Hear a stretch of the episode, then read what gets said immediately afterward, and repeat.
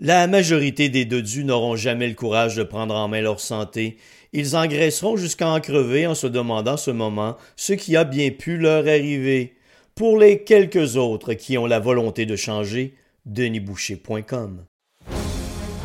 Chers amis pirates, mon nom est Frédéric Raymond du Golfe La Tempête. C'est un grand plaisir de vous parler aujourd'hui de notre grand projet d'expansion. Vous le savez, ça fait longtemps qu'on vous en parle. Le Golfe La Tempête est en train de construire un nouveau parcours de calibre international. On a très hâte de vous dévoiler ça quelque part dans l'été 2024.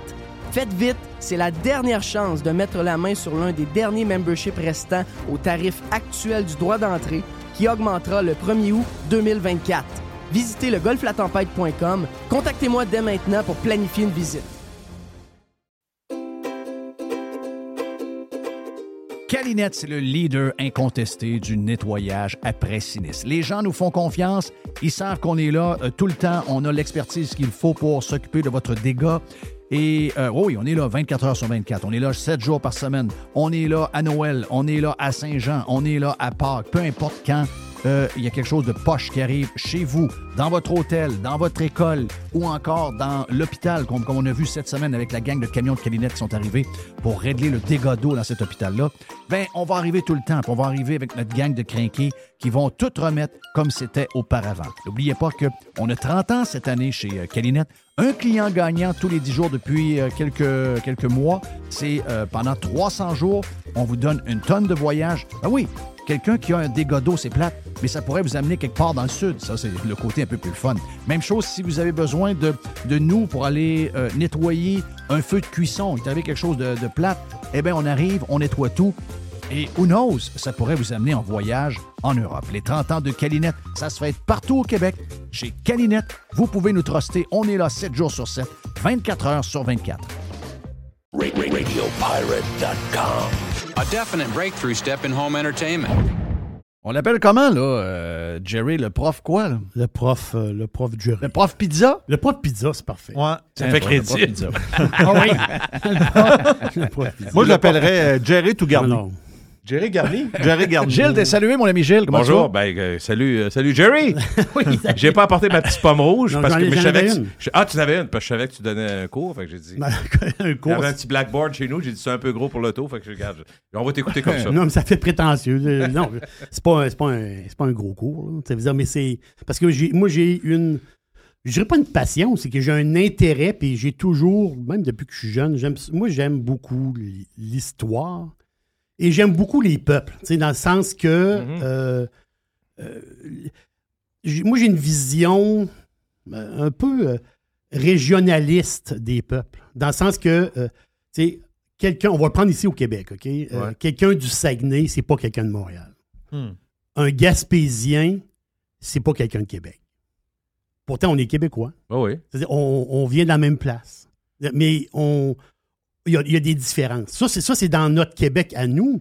Mais si on va aux États-Unis, un pays très, très grand comme les États-Unis, on s'entend-tu qu'il y a plusieurs États-Unis? Il y a beaucoup d'États. Ah oui, mais complètement. On, ben, je parle du monde. Non, je, parle, je parle... Mais parce que la culture, c'est quoi? C'est ce que tu manges, ce que tu vois, ce que tu as autour de toi. C'est, ta culture, c'est, ton monde. Mais oubliez, oubliez les frontières en tant que telles. Oubliez les, les frontières même des régions. les frontières se font avec... Les peuples font leurs leur frontières. Je dis les peuples ça peut être le même peuple, mais c'est des régions. En Espagne, ceux qui voyagent en Espagne, en France, c'est pareil. Tu vois, en Allemagne, c'est pareil. en Allemagne, les gens du nord de l'Allemagne, c'est pas les Bavarois. Non. C'est pas le même monde. Là, tu vas dire, ouais, mais c'est des Allemands. Oui, je comprends que c'est des Allemands, mais c'est pas. Donc, les, dire, les gens sont formés par ton. Tu te formes par ton histoire. C'est par le territoire où ce que tu habites. C'est ça. C'est ça qui est intéressant. Moi, c'est ça que j'aime beaucoup.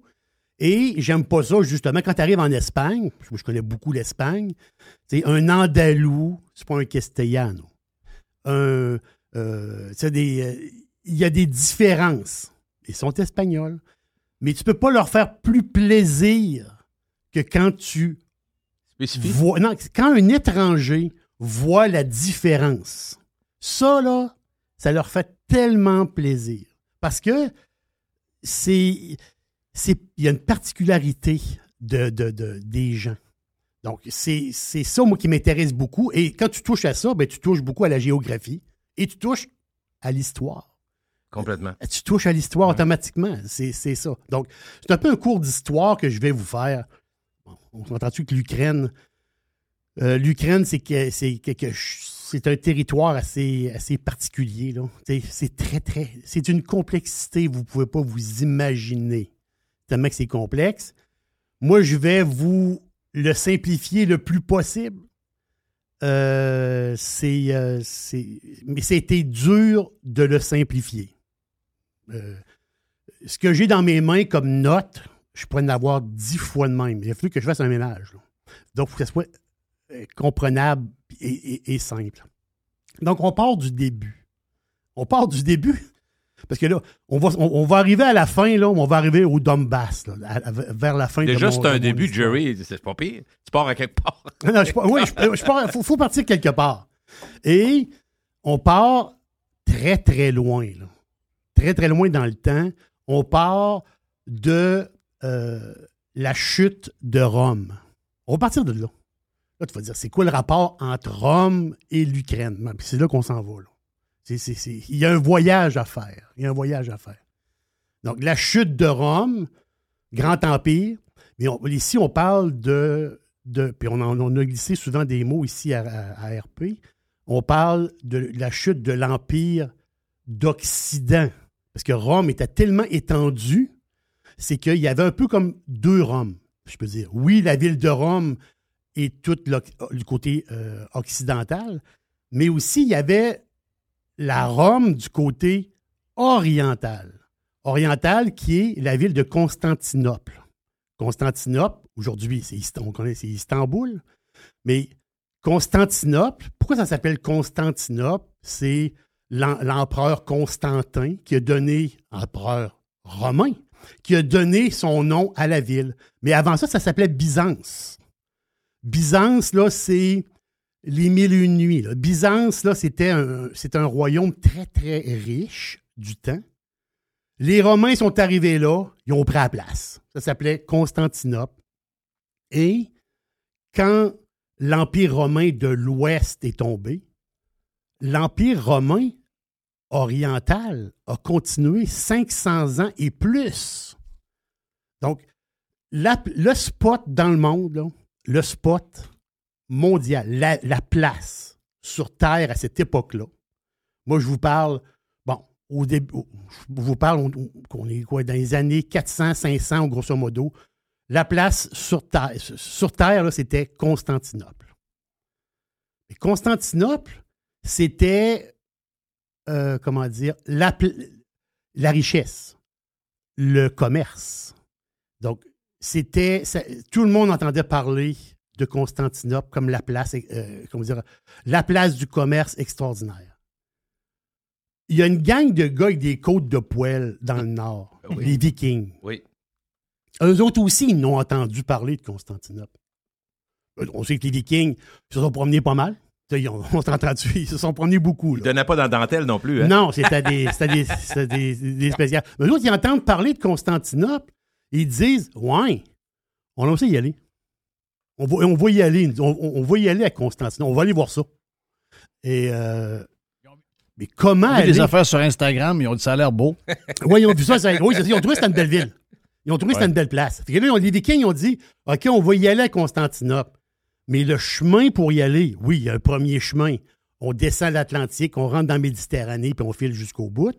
Plus compliqué. Mais eux autres, les Vikings, c'était des explorateurs aussi. Les Vikings, ils ont trouvé le chemin, mais par les terres. Donc, imaginez la mer du Nord, ils rentrent par les rivières, les grandes rivières dans le coin de la Lituanie, Lettonie. On se replace un peu dans, ce coin-là.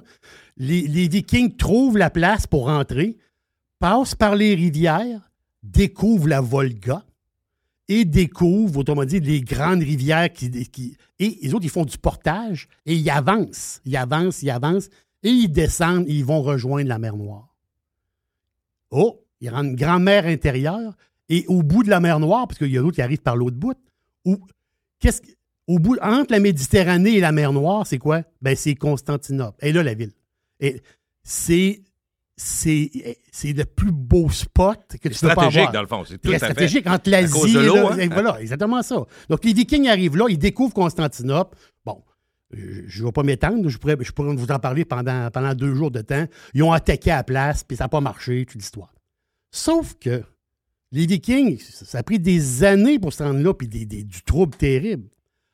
sur les rivières, ils ont décidé, puis quand ils ont descendu dans l'Europe centrale, ils se sont installés sur le long des rivières. Ils ont fait, il y a eu des gens de, de petites villes vikings se sont installés là. Quand, si tu vas à Kiev présentement, dans la ville de Kiev, il y a une grande statue à Kiev.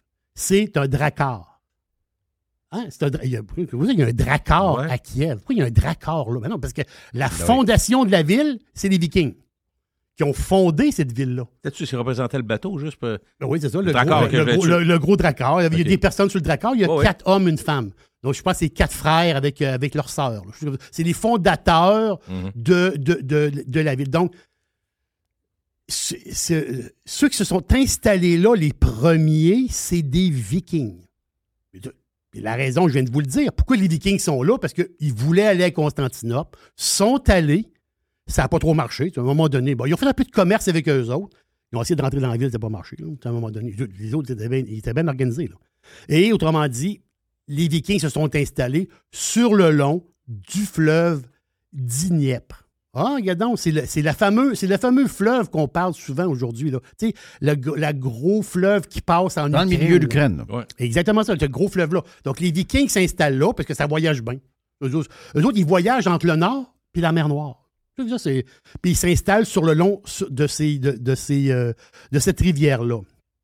Et là, l'affaire, c'est que les, euh, les, les, Vikings qui habitent là, ils se font surnommer par les autres Vikings, parce que les Vikings, c'est pas juste. Il y a plusieurs Vikings, il y a plusieurs catégories de Vikings, et des Vikings qui, qui se promènent. Ils étaient très étendus, les Vikings. Les autres, ils se font surnommer les Russes, les Vikings. Pourquoi les Russes? Parce que ça veut dire dans le langage viking, russe ou russe, ou on peut le dire comme on veut, ça veut dire rameur. Donc, ils disaient, eux autres, là, c'est des, on dit, c'est des super rameurs. Mais hein, tu pars de la mer du Nord, tu t'en vas en mer Noire par les rivières, il faut que tu rames un coup. Là. C'est, inimaginable. Vous pouvez pas imaginer l'ouvrage. Mais là, Justin Trudeau est un rameur. Très bon rameur. C'est un viking. Voilà. Il y a peut-être une origine viking. Mais la face, c'est que c'est, super rameur. Ils n'ont pas fait ça dans, dans un mois. Là. Il y a du temps, c'est ça. C'est sur des années et des années. C'est pour ça que quand, je vous quand on parle d'histoire, il y a toujours l'espace-temps qui est difficile. Ça Ça se fait pas dans, dans, un mois. C'est là qu'on a de la misère, Jerry, à comprendre. Voilà. Donc, là, on est, là, on est quoi? On, est dans les années à peu près 800 ou grosso modo, ou à peu près euh, grosso modo. Et là, l'affaire, c'est que euh, euh, les, années passent. Les années passent, on est, rendu quoi? Les années à peu près, les années 1000 ou, dans ce coin-là. Et là, ils se forment, ils se forment des, des gens de petites nations vikings. Parce qu'il y a un mélange de monde. Parce que sur place, il y avait déjà un peu de monde. c'était des gens qui étaient. ils ne connaissaient pas trop trop, mais c'était des gens de la place. Des gens qui, euh, comme, des gens qui, vivaient là, des gens qui étaient de passage. Puis cette nation viking-là, eux autres, ils ne retournaient plus dans leur, dans leur, dans, leur euh, village. Là. Eux autres, ils, ont vécu là, et là, il y a eu des enfants là, là des deuxièmes, les troisièmes, les quatrièmes générations. Ils sont installés là. Sont, sont, sont, sont, installés là. Donc, le temps passe, le temps passe. Et, on est rendu à peu près où, là, dans, dans, dans le temps? Là? Dans le temps, on est à peu près, là, on est à peu près à l'an, euh, on est à peu près à l'an 1000, à peu près, là grosso modo, l'an 1000, jusqu'à peu près aller à peu près en, l'an 1500, grosso modo. 1400, 1500. Mais là, l'affaire, c'est que ces, ces, euh, ces Russes-là, je peux dire, ces, ces, euh, ces, ces, euh, vikings, russes. ces vikings russes-là, d'une manière, eux autres, ils, autrement dit, commençaient à grossir. Les, ça devenait des petites villes. Ça donnait.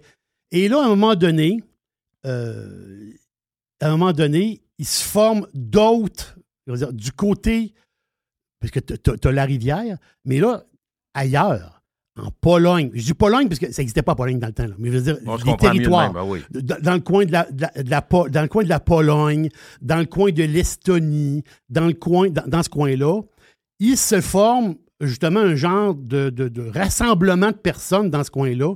Et eux autres, ils forment, autrement dit, un nouveau pays, si on peut dire.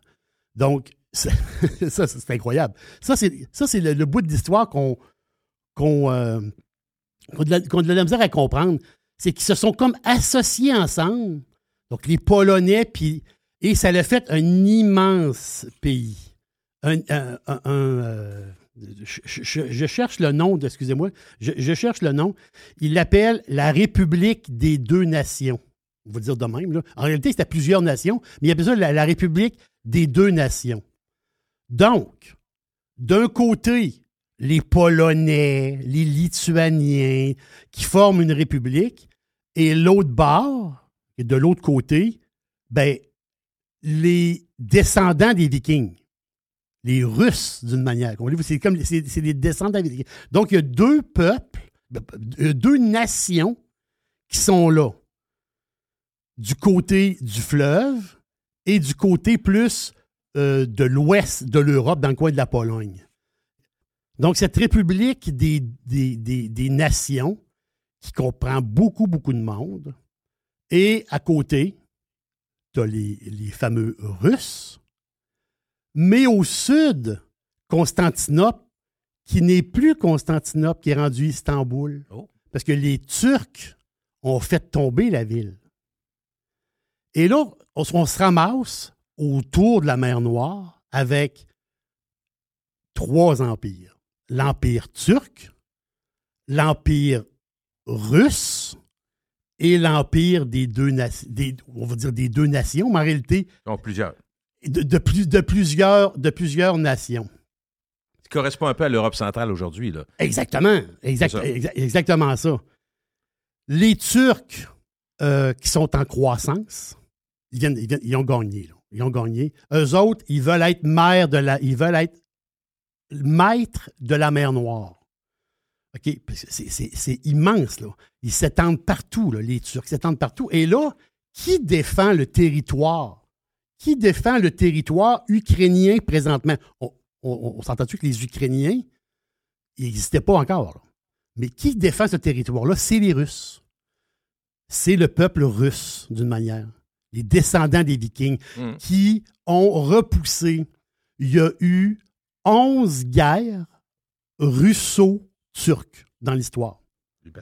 C'est des guerres que personne ne connaît, mais c'est des guerres majeures. Donc, les Russes. Mais ça leur a changé l'histoire complètement. Ah, complètement. Si les Russes ne gagnaient pas contre les Turcs, aujourd'hui, on parle arabe euh, en Russie. On parle peut-être même arabe en Pologne. Comprenez-vous un peu la patente, là? très bien, très bien. On, ben on, on voit l'image. Dans, dans l'histoire, il y a un tournant. Non, c'est un tournant dans l'histoire. On parle de 11 guerres pour défendre justement ce territoire-là. Et là, c'est sur une période d'à peu près 200 ans, à peu près grosso modo. Vous voyez un peu la, la, patente? Donc, les Turcs, tout le temps, voulaient grandir, grandir, grandir le territoire. ils venaient de prendre Istanbul et il y avait le contrôle de la mer Noire, il y avait l'ouverture de la mer Noire. Donc, mais ils n'ont pas réussi à le faire. Donc, les Russes, ces descendants vikings-là, ont repoussé les Turcs. Donc, on tombe à trois puissances, on tombe à deux puissances. Parce que les Turcs, à peu près ça, sont, restés plus tranquilles un peu.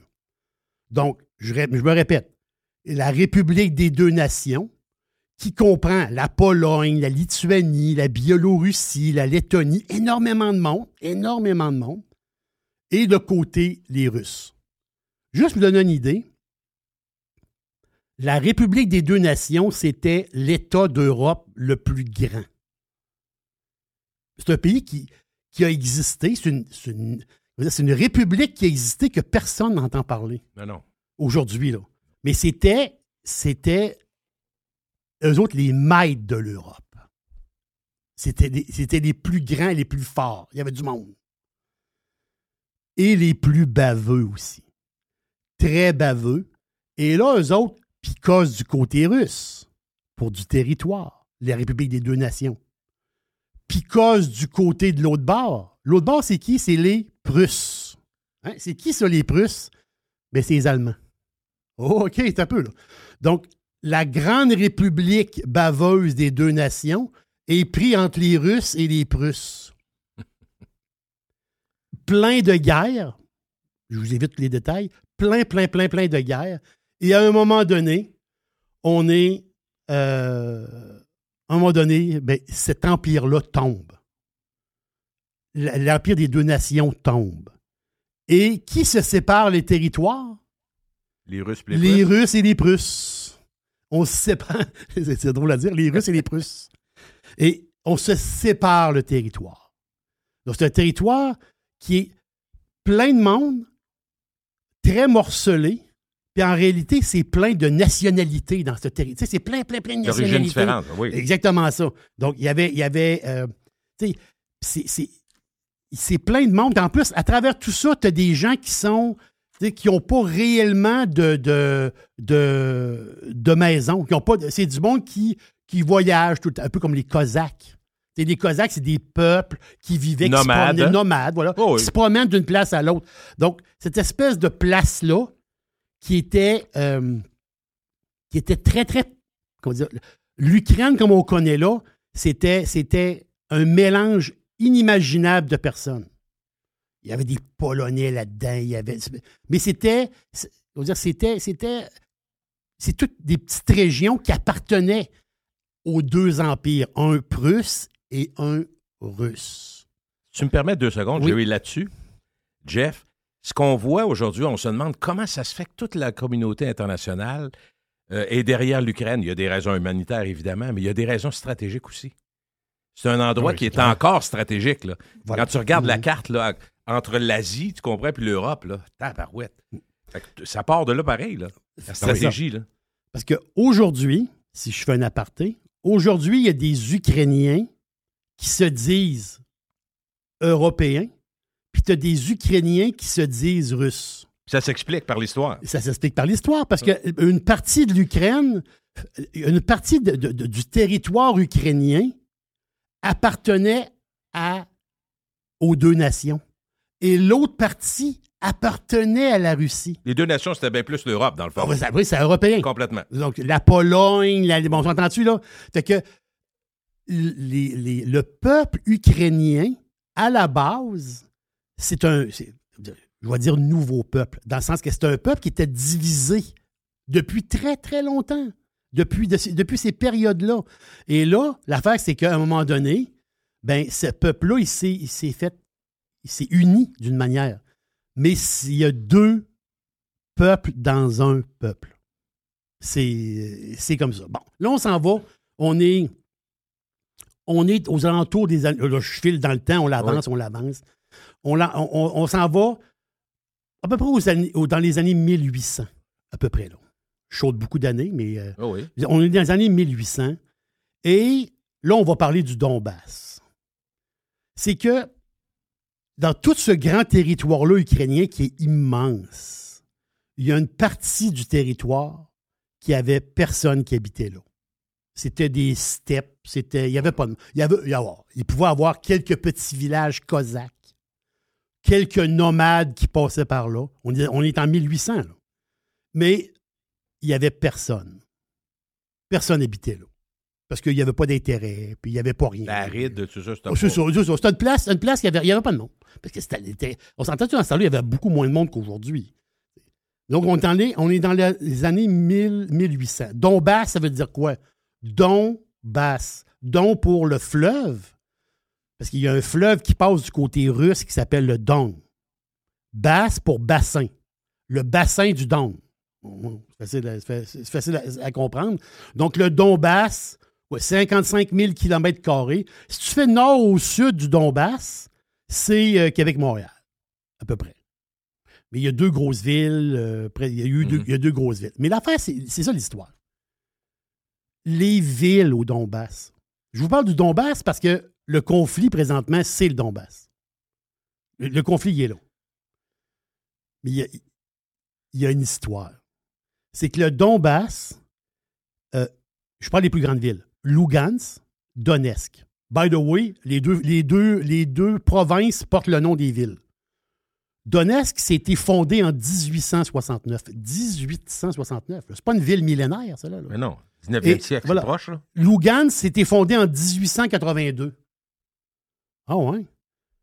Deux villes fondées il n'y a pas si longtemps que ça, là. Il y avait un métro à Londres, là. Juste comprendre. On, commence à être dans la modernité, là. Ah, voilà, exactement ça. Donc, on est dans les années 1800.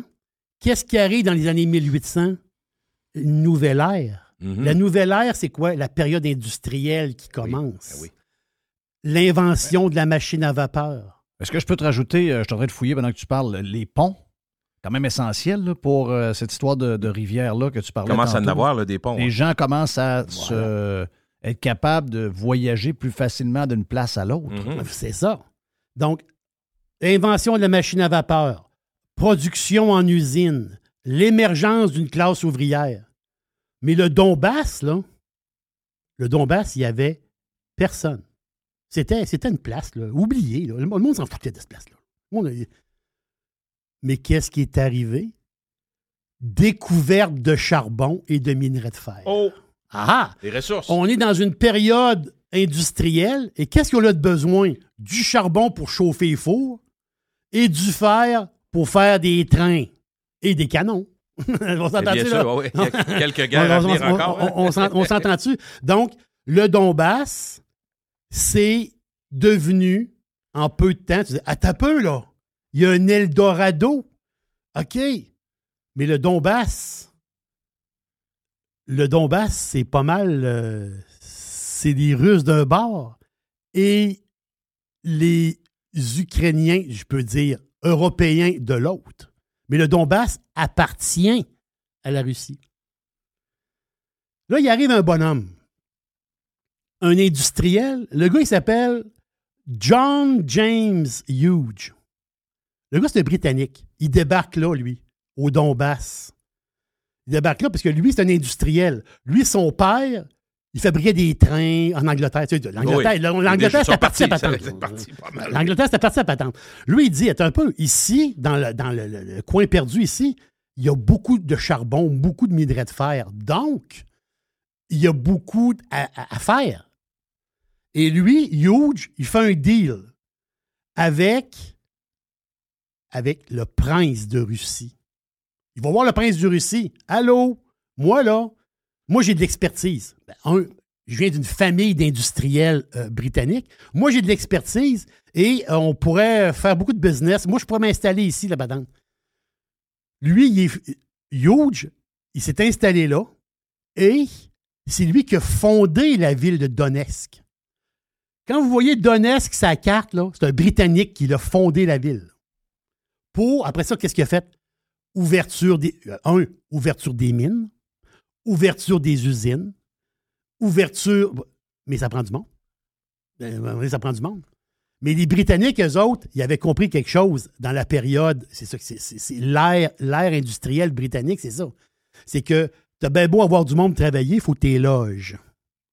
Quand tu quelqu'un qui voyage un peu, puis il va en Angleterre, il voit des villes, on appelle ça des villes industrielles, où ce qui avait cordé plein de petites maisons pour que, pour que le travailleur il habite quelque part. C'est que lui, il a pris ce modèle-là, je peux dire, huge, puis il l'a mis en Russie, au Donbass, avec le deal. Le deal. Fait que les gens qui sont arrivés là pour travailler dans les usines, c'est des Russes et c'est des Ukrainiens. Parce qu'ils voulaient avoir de l'ouvrage. Ils voulaient avoir de l'ouvrage, de l'ouvrage, de l'ouvrage. Fait que d'autres, ils arrivaient là. Là, ça s'est peuplé, ça s'est peuplé, ça s'est peuplé. Là, là, il y a eu un boom économique dans ce coin-là. Un, vrai boom, un boom industriel. On parle, on parle en 1897. 1897, là, il y a, une, période de comme de 50 ans, un boom incroyable au Donbass. Et on est passé, autrement dit, c'est fou. C'était des Russes, des Ukrainiens, des Biélorusses, des Polonais et beaucoup de Juifs qui sont allés là pour le travail.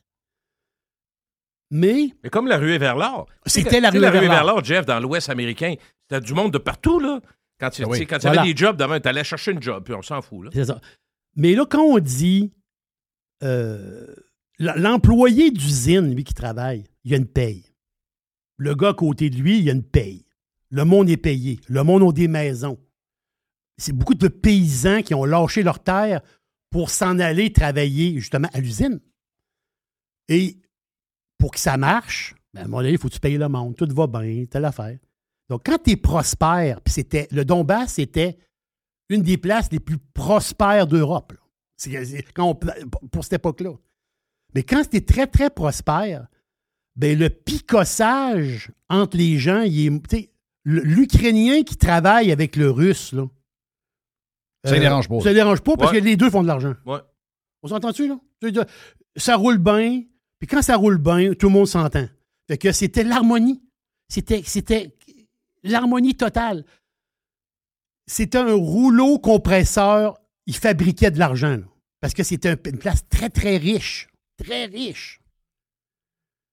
Arrivent les années 1900. Oups. Révolution en Russie. Mm-hmm. C'est la révolution. Le tsar Nicolas II, sa femme, ses cinq enfants, goodbye, assassinés. Qui ont pris la place? C'est une révolution. Les bolcheviks. Ah, les bolcheviks. Lénine, il là. Vient, de, il vient de sortir. On arrive à nos livres d'histoire, Jeff. oui, on l'arrive, on l'arrive, on l'arrive, on l'arrive. Donc, on l'arrive. Lénine arrive. Il prend le pouvoir. Parce que le Donbass, là, tout roule. Tout va bien. L'industrie roule. Les, les, euh, les, euh, les, deux, je peux dire, les, les Ukrainiens européens et les Ukrainiens russes, si je peux dire, travaillent ensemble dans l'harmonie. Hein, c'est tout à fait. Oui, parce que tout le monde fait du cash. Mais quand Nicolas II meurt, les ententes meurent, tout finit. Et qui qui arrive au pouvoir? Les communistes. Et là, c'est ah, la. c'est eux autres, ça, devient leur propriété. Là. Voilà. Là, il arrive la République socialiste soviétique qui, qui vient de naître. ça, vient, ça vient de naître, là, là. Et l'Ukraine autrement dit, Kiev décide, autrement dit, de. Eux autres, ils disent Ouais, mais là, euh, on a quasiment peur d'eux autres, là, parce qu'ils sont assez weirdo. On va, on se mettre avec eux autres. Ça veut dire, on, on, se battra pas, nous autres. Ça veut dire, les, on, on, va se mettre avec eux autres parce que sont, sont, sont, un, ils sont très, très forts, puis deux, ben, ils sont pas mal, pas mal baveux. Fait qu'on va, on va embarquer avec eux autres. Mais là, l'affaire, c'est que euh, il y a un problème. C'est qu'eux autres, ils font de l'argent. Ils font de l'argent. Les bolcheviks, les autres, ils en ont un peu. Là. C'est nous autres, ça? Euh, ouais. C'est, c'est nous autres, la patente. Là. OK, maintenant, c'est pas vous autres. Non, oui, c'est nous autres. Ben oui. Les ententes que tu as faites avec euh, le, Nicolas et l'autre bonne femme avant, c'est fini. Là. Oublie ça. Là. Les ententes, c'est terminé. Là, là c'est notre patente. Chérie, c'est vendu! Je viens de raccrocher avec Fred! Ah, avec Frédéric Masson de Remax, c'était certain. Son service et ses mises en marché sont tellement sur la coche. Efficace et doué, c'est peu dire. En tout cas, c'est certain que Fred et son équipe, je les réfère à nos amis, à la famille. Y a pas ton oncle aussi qui voulait vendre son chalet au lac Saint-Joseph? Hey, ben trop vrai, je la texte tout de suite pour lui dire. Depuis presque 20 ans, quand on veut vraiment vendre, avec Frédéric Masson, impossible de se tromper. Présent à Québec, autour des lacs et partout, partout dans Port-Neuf. Sur 3000 km, c'est pas croyable il y a des pancartes vendues partout. Fidèle au slogan, nous, on vend. FrédéricMasson.com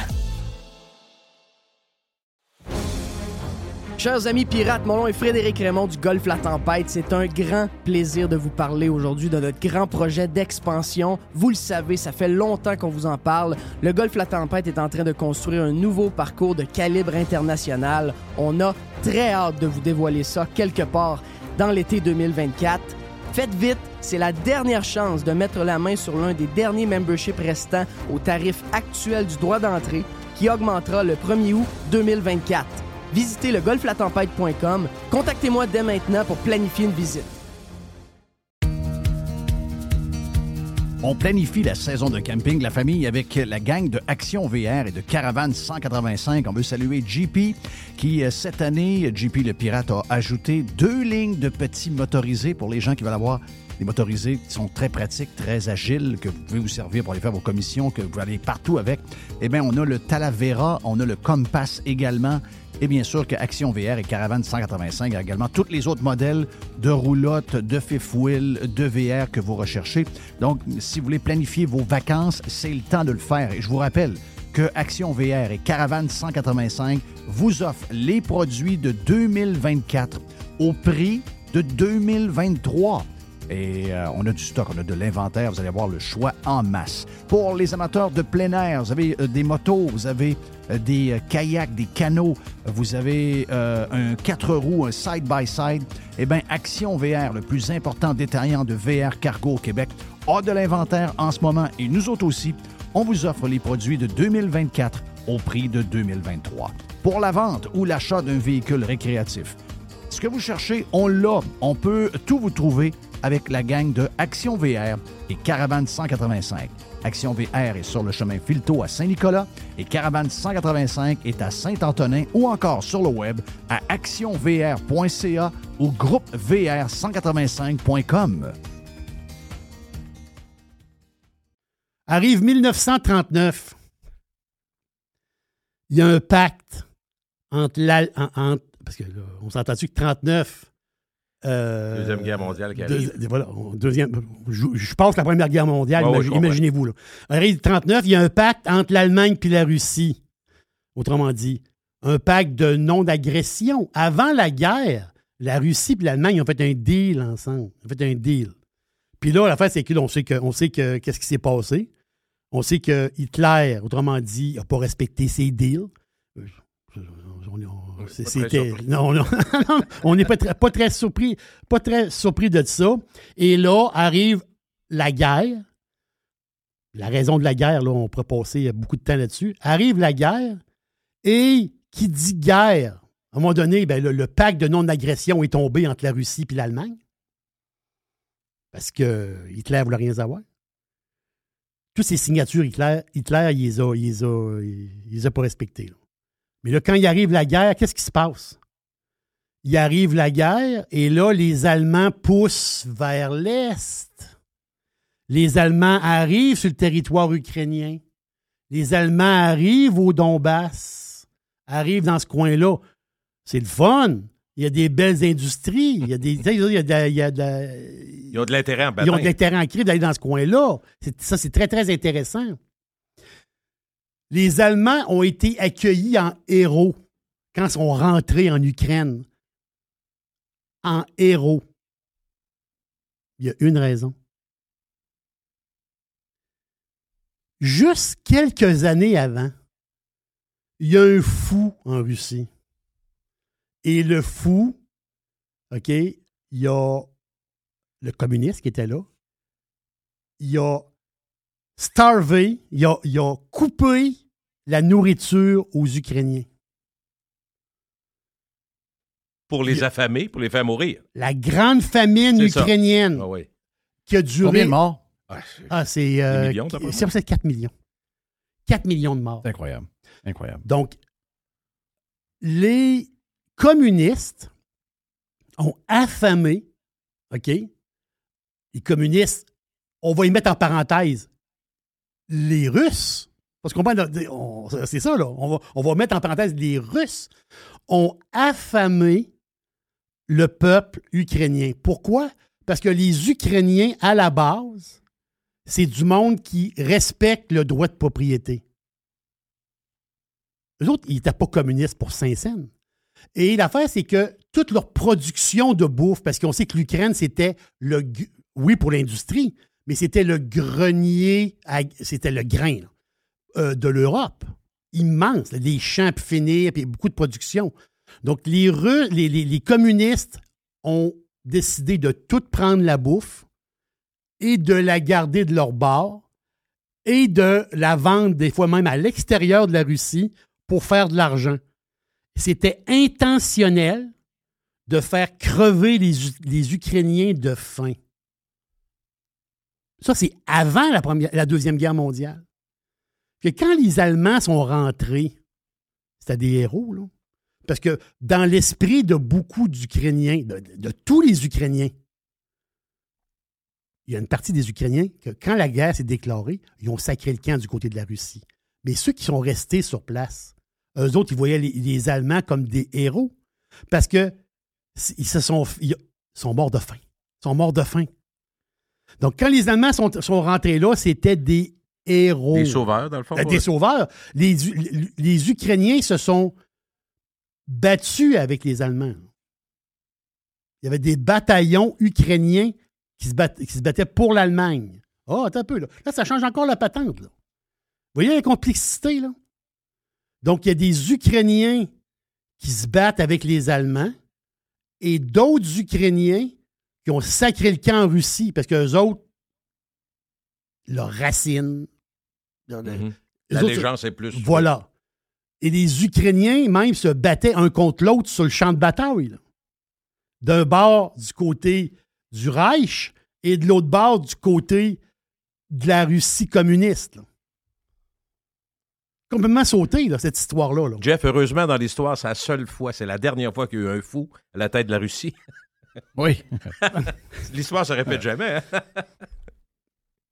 Imaginez la complexité de ce pays-là. OK? Je me répète, je, fais ça court. Territoire sauvé par les Russes, par les descendants des Vikings. Mhm. C'est sur des centaines d'années. Territoire sauvé, protégé par les Russes. Territoire, territoire autrement dit, qui, ont, qui a toujours été protégé justement par la Russie. Parce que la gang des deux nations, c'était pas des, des bains bien fins non plus. Là. Il n'était pas très, très fin. Donc, cette idée-là de, de, protection de la place, ben c'est, du côté russe. C'est pour ça que quand on entend parler, ils disent Ah ouais, euh, on, le voit là, Poutine, on va, on va, euh, dire, on va éliminer les, euh, les gens de pro-nazis de l'Ukraine. On va les éliminer parce qu'il y a beaucoup de paramilitaires en Ukraine qui sont, on va dire, un peu. Euh, qui sont encore un peu euh, bizarres. Très bizarres. Mais les, moi, les liens, tu sais, que dans, dans l'actualité présente, je voyais pas le lien quand, quand Poutine il s'adresse souvent aux Ukrainiens en disant c'est des nazis, des nazis. Mais je, ne voyais pas dans l'histoire la place de l'Allemagne, qui est pas si loin, ça fait pas 100 ans. Là. Ben non, ça fait, ça fait pas 100 ans. Ça fait pas 100 ans. C'est que là, après la guerre, Après la guerre, ben, l'affaire, c'est que les. les euh, c'est pas, des farces. Pendant la guerre, les Allemands ont dit aux Ukrainiens Ouais, euh, en fin de compte, là, vous pouvez faire une genre de. Vous pouvez vous euh, autoproclamer pays. Pendant la guerre, en 1941, il y a un gars qui, qui est un genre de dirigeant ukrainien. Lui, il a formé l'État ukrainien puis, euh, ils ont massacré les Juifs. Là. Oui. 33 700, il faut dire le chiffre, parce que quand quelqu'un meurt, c'est important.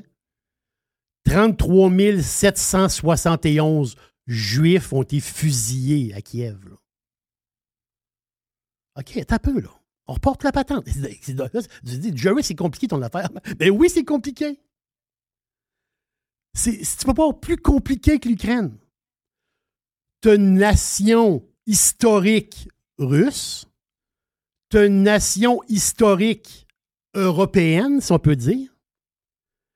Tu as un territoire habité par une multitude de nations, des Biélorusses, des ci, des ça, parce qu'avec l'industrialisation, il s'est mélangé beaucoup de monde. À travers ça, tu as les ceux qui sont de, descendance cosaque, puis toute l'historique aussi de ça, qui habitaient là avant, un peu comme les Premières Nations. Il mm-hmm. faut le voir comme ça. C'est comme, les Premières Nations. Les Hurons. Hein, les, Hurons, ils étaient là avant nous autres. C'est-à-dire, il faut que tu prennes ça en compte? Donc, tout ce melting pot-là, en même temps, des citoyens ukrainiens fusillés puis dompés dans, il y a un mémorial là-bas. Il y a un mémorial à, Kiev. Là. Il y avait une dompe, là, puis ils ont mis le corps là, Ils ont tué 33 000 personnes. 33 771. Donc, du coup, qui a libéré les camps nazis? Les Russes. Eh, c'est bon. Et je vais t'en dire encore plus. Des bataillons ukrainiens, mais qui se battaient pour la Russie. Il y en a qui ont perdu leur vie pour avancer. à un moment donné, ils sont avancés. Quand la... Parce qu'ils se sont rendus compte à un moment donné que l'ami allemand, c'était un, débile. Ouais. L'ami allemand, c'est un débile. je fais une conclusion de tout ça. Je suis parti de l'Empire romain pas tant de choses. Parce qu'il faut expliquer pourquoi que les Vikings sont là. Il faut expliquer la naissance.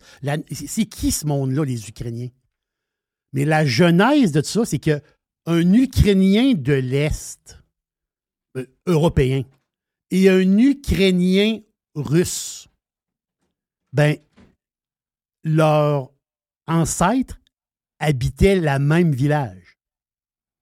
Ils ont les mêmes ancêtres. C'est le même monde. C'est avec les années qu'il y a eu une séparation.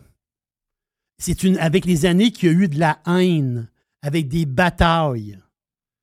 Comment veux-tu, comment veux-tu euh, aujourd'hui parler à une madame, une vieille madame là, euh, qui a vécu à la guerre, la madame a 90 ans, tu y parles, là, cette madame-là, tu y parles des Russes. Là. Et elle a dit, euh, elle dit les Russes, elle dit, ils nous ont, ils nous ont fait crever de faim. Là, tu dis, non, non, c'est pas les Russes qui t'ont fait crever de faim. C'est le régime communiste qui a pris la place. Non, mais elle, dans sa tête, c'est les, Russes, qui l'ont fait crever de faim. Donc, comment veux-tu dire à, à des Ukrainiens pro-européens, si je peux dire, d'aimer les Russes quand ils ont fait mourir 4 millions de personnes? C'est impossible. Et de l'autre côté, tu as une nation ukrainienne russe que autres, ils disent Ouais, mais attends un peu, là. Nous autres, là, euh, nous autres, on l'a travaillé dans les usines. Nous autres, on l'a, euh, nous autres, on l'a défendu le territoire. Parce qu'ici, là, si, on si mes ancêtres n'étaient pas battus, là, ici, ça parlerait turc. Ouais, mais là, tu dis c'est avant. Ouais, mais c'est avant pareil. Donc, l'histoire de l'Ukraine, l'histoire de l'Ukraine est d'une complexité puis ce que je viens de vous dire là, là c'est un, hein? c'est un dixième de patente. Et le Donbass est tourmenté encore plus parce que le Donbass, c'est là que la population russophone la plus élevée. Et Kiev, puis c'est pas prendre. On prend-tu un parti d'un bord ou de l'autre? Puis quand quand quelqu'un prend parti d'un bord ou de l'autre, il faut. Ce que je veux dire, c'est que c'est impossible. Des fois, je cherche mes mots. C'est impossible de prendre un parti dans, ce conflit-là. C'est impossible. Mais ça dépend de ce que tu gardes. Non, pour moi, mais pour moi, c'est impossible. Tu sais ce que tu gardes dans ce que tu as dit, Jerry. Si je prends une partie de l'histoire, je peux comprendre ce qui arrive. Si je prends l'autre partie de l'histoire, je peux comprendre aussi. Mais il y a un point tournant dans tout ce que tu ben, En tout cas, je, Jeff, je ne sais pas si tu es d'accord, mais un point tournant que je vois, c'est le Donbass. À partir du moment où on découvre toute la richesse du sol qu'il y a là-dedans, c'est là que ça se passe. mais aujourd'hui, le Donbass, c'est une place un peu scrap. Là. Parce qu'on comprend, c'est pas.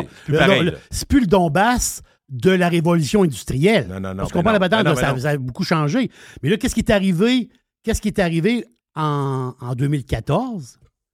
C'est qu'il y avait une mouvance séparatiste russe Hein? Les, russophones du Donbass, ils disent Ouais, mais là, nous autres, là, euh, by the way, euh, on n'aime pas ça se faire trop, de, se faire bouffonner un peu par des gars avec des guns. Le gars avec des guns, c'est l'autre Ukrainien. Ils n'ont pas aimé ça. Là, il y avait une mouvance séparatiste et en 2014, ça a explosé. C'est devenu une guerre de rue. C'est devenu une guerre civile. Au Donbass. Pas ailleurs en Ukraine et pas en Russie. Et cette guerre civile-là, d'un côté, ben, les, euh, les, séparatistes russes du Donbass, l'autre, ils disent non, non, nous autres, nous autres là, on veut se séparer. Et là, qu'est-ce qui est arrivé? Poutine, il dit ouais, là, euh, c'est assez. Là, nous autres, on l'accepte, on reconnaît le Donbass comme un territoire russe. Au début, les Russes n'avaient pas traversé la frontière encore. Ils avaient juste reconnu la place. Et boy, du côté de Kiev, c'est une autre histoire. Là, ils ont, ils ont dit, ben là, il faut pousser la, machine pour éliminer les séparatistes russes. au plus sacrant. C'est là qu'ils sont fessés dans le tas. Et le problème, c'est que les séparatistes russes étaient armés par la Russie. Beaucoup de guns et bataille de rue. Et en 2014, quand ça s'est tapé sa gueule, ça a duré un an. Après un an, il y a eu un cessez-le-feu en 2015. Là, la diplomatie, puis la patente, là, il faut arrêter tout ça, puis nanani, nanana. C'est correct. Mais euh, le monde entier s'en colissait là, du, de la guerre civile au Donbass. Le monde entier se foutait d'eux autres. Est-ce qu'à l'époque, ils se sont levés pour dire Regardez, là, regardez, c'est pas beau dans votre coin, là. ce coin, ce coin c'est pas beau, là. Il faut, faut, euh, faut se parler. Pas en tout. Ils s'en foutaient. Que le monde meurt, ils s'en sacraient. Ça a, pris les Russes pour traverser la frontière pour là dire un peu là. Là, ils traversent la frontière. Là, il faut faire quelque chose. Et là, c'est rendu tellement loin qu'on parle de missiles nucléaires, on parle de guerre mondiale, on, on, on pense d'alliance entre la Russie et la Chine, on parle d'affaires tout à fait incroyables pour une chicane d'un bout de terrain long comme Québec puis Montréal. 300 km de long. Mais sais-tu, Jeff, c'est l'histoire qui se répète, euh, et Jerry. Première guerre mondiale, deuxième guerre mondiale, quand ce qu'on a appris, c'était des niaiseries au début. Au début. Ouais, c'est euh, Autriche-Hongrie, tu te rappelles, ça, taponne, plein d'autres se mêlent de ça. Puis ça devient gros, mais là, c'est vrai. Tu, te vois-tu à quel point ça se répète l'histoire? Je dis pas qu'on est rendu à la guerre mondiale, mais l'escalade, là, on la voit venir tout le temps. Au début, ils disaient on va vous donner un coup de main. As-tu vu ce qu'ils envoient maintenant? Les tanks les plus. Euh, là, l'OTAN a décidé que les autres, il fallait que ça arrête. Là. Oui, mais si on retourne, au, je vais finir ça. Si on retourne au début, la genèse de la Deuxième Guerre mondiale, il y a plein d'histoires, il y a un million d'histoires. Mais en gros, il y a un territoire en Tchécoslovaquie, il y a un bout de terrain en Tchécoslovaquie que les habitants qui restent là, c'est tous des Allemands. C'est des, Allemands qui vivent là. Hitler, lui, on sait qu'Hitler avait une affaire en arrière, il avait quelque chose en arrière de la tête. Mais Hitler, il dit Ouais, mais là, moi, ce bout de terrain-là, là, on va l'annexer à l'Allemagne. On va le faire de force s'il faut.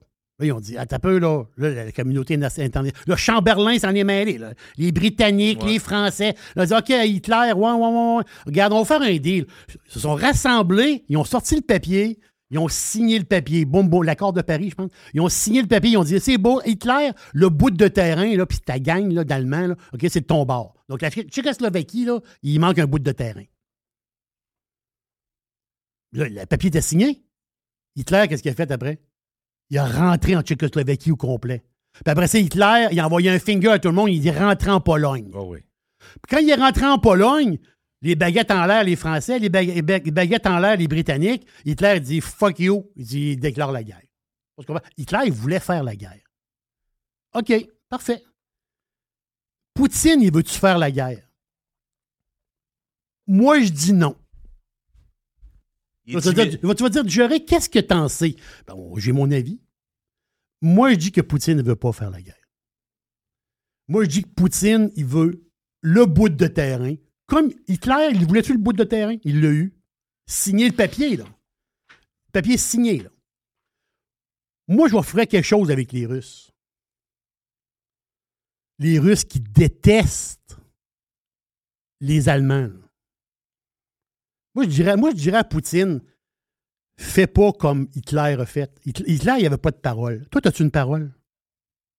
Toi, toi, Vladimir Poutine, as-tu une parole? T'es-tu un homme, toi? As-tu une parole? Il va dire oui, j'ai une parole. Parfait. Le bout de terrain du Donbass, c'est à vous autres. Puis ça se termine là. C'est ça qu'il faut dealer présentement. Ça se fera pas par.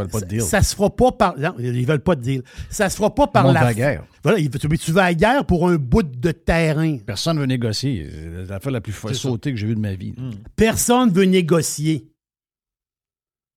Les Britanniques, les Français.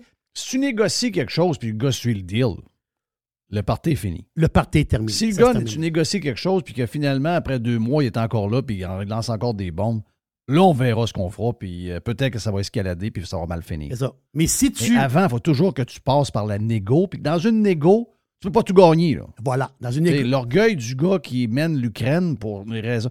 Je comprends, là, mais euh, je comprends que lui, il s'est embarqué un peu de son bord.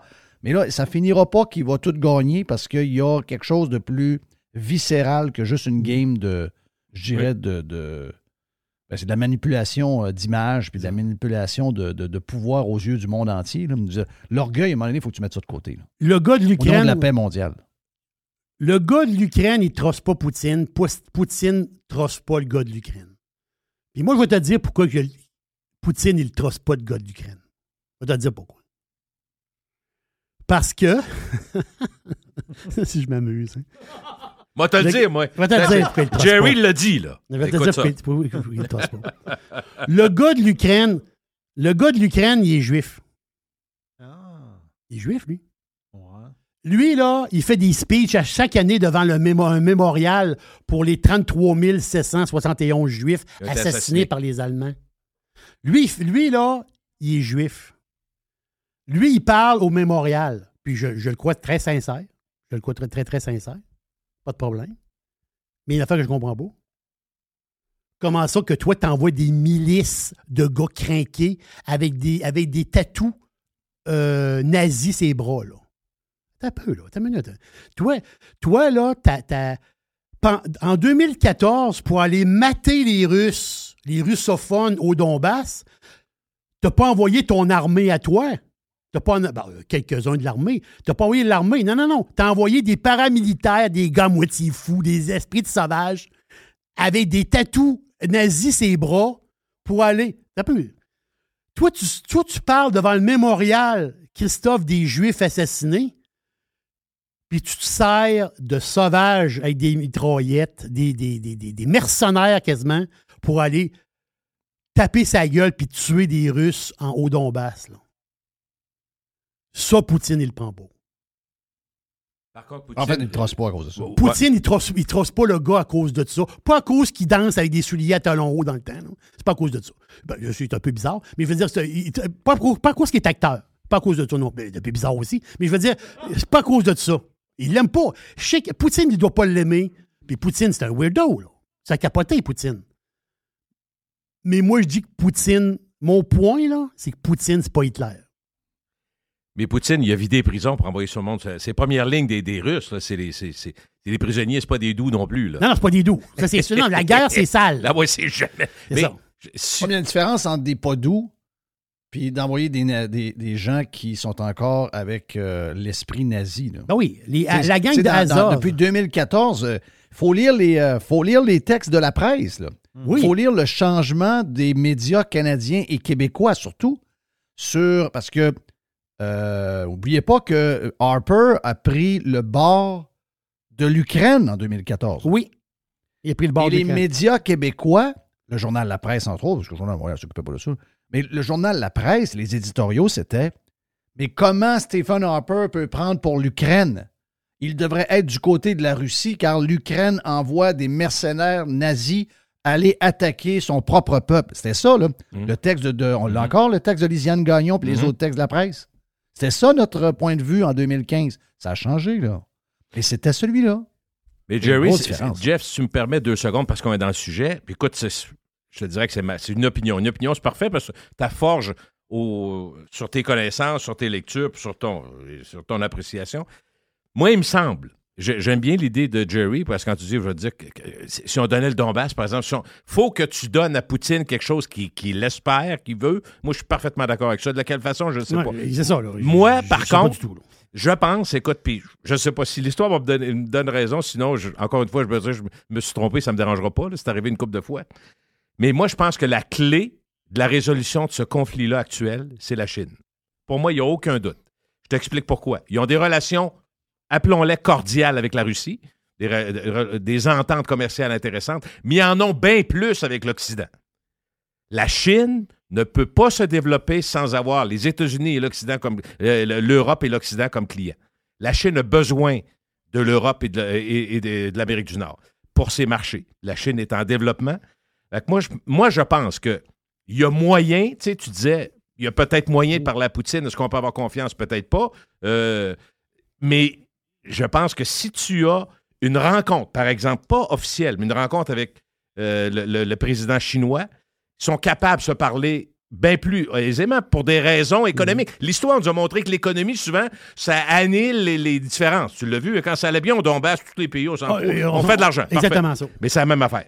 Moi, je pense que si la Chine, dans un lieu européen neutre, ça, pourrait être la Suisse, rencontre les, grands dirigeants britanniques, l'Union européenne, les États-Unis, ils se parlent, puis ils disent voici ce qu'on pense. Toi, la Chine, tu vas aller voir la Russie, ou nous, on va dire à la Russie, on vous donne le Donbass, on deal quelque chose. Mais en même tu comprends-tu? La Chine est, entre. C'est une très grande puissance, mais sont alliés par certains secteurs à, la Russie. Ce que les Américains ne sont pas nécessairement. Tu comprends? Fait que s'ils veulent en tout cas, moi, il faut que les Américains, euh, en partant, disent, parce que le NATO, c'est les Américains. Oui, ben oui, faut ben qu'ils disent, on n'ira pas là.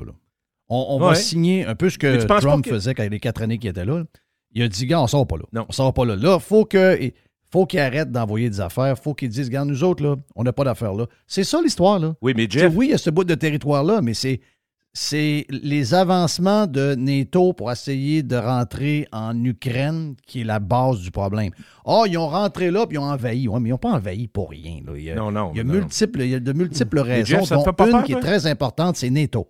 Ça te fait pas peur quand tu, quand tu vois qu'à chaque semaine, on passe de quatre gros, euh, mm-hmm. des gros bulldozers qui envoient là-bas puis des, des tanks, on est rendu à 12, puis à 40, puis à 60. À quoi ça ressemble, ça? Soyons ben, honnêtes, là. Ça ressemble à guerre pas mal. Ben, voyons donc. C'est des machines extraordinaires. Puis ils disent, genre, ben, mais moi, je me dis, en faisant ça, pourquoi pas une négociation? Pas directement avec la Russie au départ, avec la Chine. Moi, je pense que la Chine, c'est une variable fondamentale dans la résolution du conflit. Puis... La Chine, on en a parlé, mais on est dans, notre plan. Euh, autres, on a un plan parce que, écoute, on, est des bons, des, bons négociateurs. Bon, moi, j'avais la, Chine, puis un peu plus tard, j'ai dit le gars qui, qui est un des masters pour des deals, un des meilleurs livres de l'histoire, The Art of the Deal. Je pense que Biden donne le mandat à Trump. Et tu dis, regarde, Trump et Obama, les deux, vous allez y aller ensemble. Obama est aimé par telle gang, puis l'autre est aimé. Les deux arrivent. Deux on négocie un deal. Tu, tu dis, regarde, les deux anciens présidents, on, on, leur donne le mandat d'aller dealer la paix. Trump, il a tous les défauts du monde aux yeux de plusieurs, mais il y a une affaire que personne ne peut y enlever. C'est le master pour dealer un paquet d'affaires. Et c'est un gars qui est pro-paix. Donc, euh, ça, euh, ça c'est ça qu'on a besoin. Il faut mettre la paix au centre de tout. Mais peu importe c'est qui. Quand tu penses, fais juste penser à une personne, un gars, une fille, deux gars, ceux qui ont des chances de réussir, peu importe leurs allégeances compte tenu des enjeux. Ben D'abord, là, on, a beau dire ce qu'on veut. Quand ils envoient, quand le Canada, quand les États-Unis, quand envoient des tanks de même, ce n'est pas des affaires à 33 pièces c'est quand même dans une. Tu sais, pour le peuple, pour le grand public, qui a de la misère à arriver, qui trouve ça. Tu sais, dans, au rôle hypocrite, dans notre vie à nous, là, bon, on va à l'épicerie. Pour beaucoup de monde, c'est une belle business aussi. Là. Non, non, je, je, je parle beaucoup d'intérêt là-dedans qui voient ça comme un il Il y a toujours des intérêts dans n'importe quelle négociation. Dans n'importe quelle guerre, il y a souvent des intérêts économiques. Je te parle juste du grand public partout. Le grand public a de la misère à arriver, puis il voit qu'on envoie des milliards, des milliards en Ukraine. Moi, je pense qu'il y a des gens qui, posent des questions dans la cuisine. Mais si tu, fais un, Gilles, si tu fais un sondage chez les Québécois présentement, tu lui dis est-ce qu'on est-ce qu'on rentre en Russie et on va, lui péter la gueule? C'est quoi le résultat du C'est 90% des gens, oui. Le monde, le monde va dire mais oui. tu sais quoi? Jerry, tu n'y as pas pensé, toi? Moi, le monde va dire oui. le, monde est pro-guerre. C'est du jamais vu. C'est bizarre. Euh, le, monde est pro-guerre. C'est dit.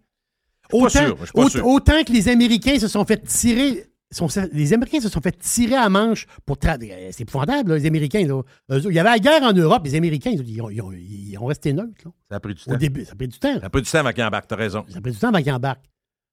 Mais parce qu'à un moment donné, tu te dis, ouais, mais là, on l'embarque dans quelque chose. Si on y va, on, y va pour vrai. Là. Mais moi, là. Si on y va, là, c'est que le gars de 20 ans, euh, il y, a un gars qui a un il Suit, là. Y a, ton flot de 20 ans à la maison, ça cogne à la porte le samedi matin, puis tu mets tes bottes, tu t'en viens. C'est ça, la guerre. Ah, mais là, la question n'est pas pareille. Si tu dis aux Québécois, on s'en va en guerre contre la Russie, puis tous les gars de 40 ans et moins, vous êtes enrôlés, vous partez. pas que ça va marcher, ton sondage change. Va changer pas mal. Les autres vont aller mourir, mais pas toi. C'est ça. Ouais. On va envoyer les autres. Ou tu as juste à dire, à partir de maintenant, on va, on va envoyer full d'argent pour la guerre. Donc, à partir de maintenant, ça coûte 150 pièces à aller à l'hôpital, puis tout le monde freak. C'est ça. Bon, euh, sur le front russe, sur le front russe, on va envoyer les Québécois. Oui, ben oui. Mm-hmm. Euh, sur l'histoire de, de, Trump, quelqu'un m'a écrit, il dit, ouais, mais dit, un, un président ne pourrait pas prendre un, républicain, puis J'ai dit non, c'est parce que tu comprends pas l'histoire. C'est que si tu dis à Poutine, euh, je t'envoie un médiateur, puis on a toujours tendance à prendre un ancien président, puis c'est sûr que le, si tu es démocrate, tu vas prendre un ancien président démocrate. Euh, on va envoyer euh, Obama. Tout respect pour Obama.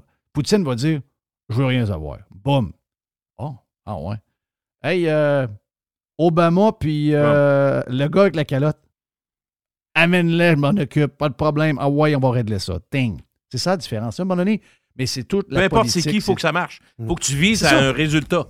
Ou tu vises un résultat. Et le but, c'est la paix. Le but, c'est la paix. Pas beaucoup de monde qui va le et, et, le but, et le but, c'est que est-ce que l'Ukraine fait partie de l'Union européenne? Non, pas encore. Ah! Voilà, non. Mais voilà, y a quelqu'un qui a pensé ici, écoute, moi je suis peut-être un peu trop euh, optimiste là-dessus, sur cette méthode-là. Y a quelqu'un qui a pensé qu'avec les moyens, particulièrement des Américains, qui sont les plus avancés, je pense, en technologie de guerre, oh parce qu'il faut leur donner ça, euh, ils l'ont. Est-ce qu'il y a quelqu'un qui a pensé que si on pense que c'est l'histoire d'un homme, Poutine, combien de Russes, puis de, des gens de, la diaspora russe qui sont partout dans le monde disent le problème, c'est plus Poutine que la Russie présentement? Il n'y a personne qui a pensé qu'un petit commando, euh, comprenez, tant qu'à tuer du monde à toi. je sais, Jeff, mais tu tues des milliers de personnes. Mais, les Russes adorent la Russie et les Russes adorent Poutine. Non, non, je, parle, je parle d'un commando. Si tu fais ça, tu crées. Tu, crées, euh, tu penses? Tu crées plus gros encore. Oh, oui, tu crées plus gros. Parce que le prochain... Je sais pas, moi, je ne suis pas un non, mais général de guerre. Là. Si tu fais ça, c'est que euh, le prochain qui va remplacer Poutine, il va être encore pire. Parce, ah, mais que oui, parce que il, va être, il va être méchant. mais le commando, pourquoi il ne sera pas de l'interne? Tu sais, avec les... Pourquoi tu le fais pas faire par des Russes? Des Russes qui tuent leur président. Je sais pas.